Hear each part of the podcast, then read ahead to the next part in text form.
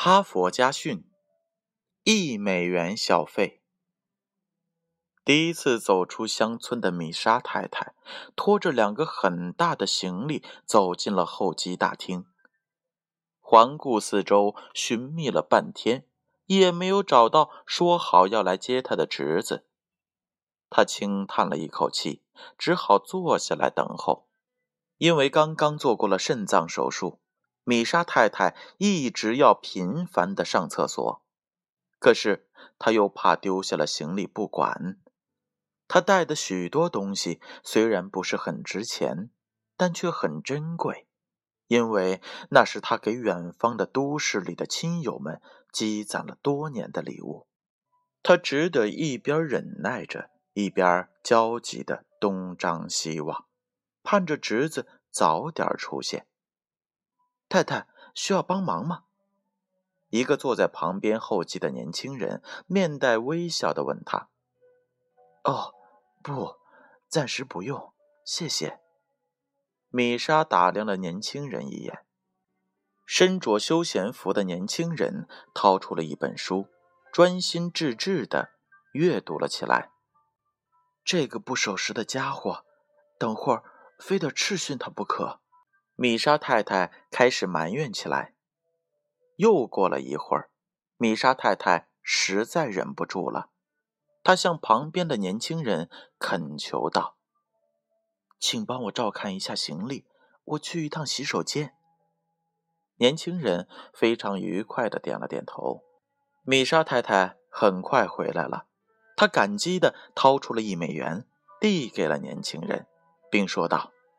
谢谢你帮我照看东西，这是你应得的报酬。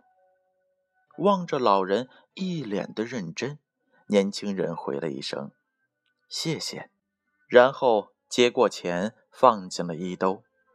这时，米莎太太的侄子快步从门口走了进来。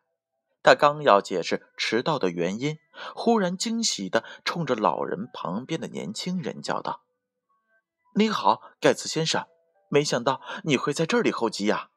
哦，是的，我的工作需要我经常到处跑。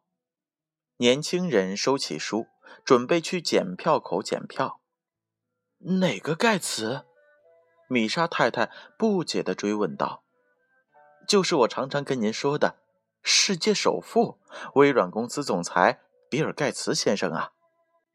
啊，我刚才还给过他一美元的小费呢。米莎太太满脸自豪地说：“他真的接受了你一美元的小费吗？”侄子惊讶地张开了大嘴巴。“没错，我很高兴今天候机的时候还有一美元的收入，因为我帮助这位太太做了一件很小的事儿。”盖茨回头坦然地回答道。故事讲完了，接下来我们听一听。作者的编后语：一美元是微不足道的，但在这里，它却表现出了金钱最纯正的品质。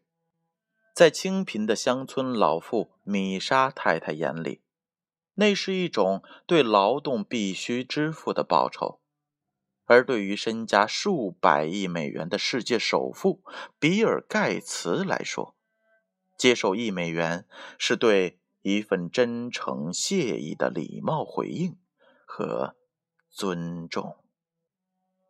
哈佛家训，建勋叔叔与大家共勉。